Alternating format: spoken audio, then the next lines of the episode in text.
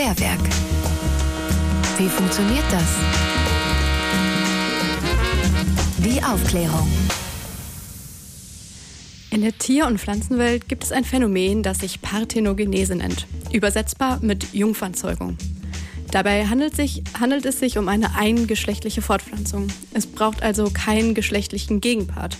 Die Nachkommen entstehen hierbei aus unbefruchteten Eiern. Vereinfacht zusammengefasst funktioniert das so. Bei Lebensformen, denen diese Art der Fortpflanzung möglich ist, wird die Eizelle der Weibchen hormonell stimuliert. So wird eine Befruchtung vorgespielt. Damit beginnt dann die Zellteilung. Parthenogenese kann obligatorisch sein für manche Tierarten. Es ist also bei denen die einzige Möglichkeit, Nachkommen zu zeugen. Bei anderen Arten gibt es auch die zweigeschlechtliche Fortsetzung, Fortpflanzung zusätzlich. Es gibt insgesamt drei unterschiedliche Arten der Parthenogenese. Bei der ersten Form der Parthenogenese gibt es lediglich weibliche Nachkommen. Bei dieser ersten Form kann es auch dazu kommen, dass das genetische Material der Mutter identisch ist mit dem der Tochter.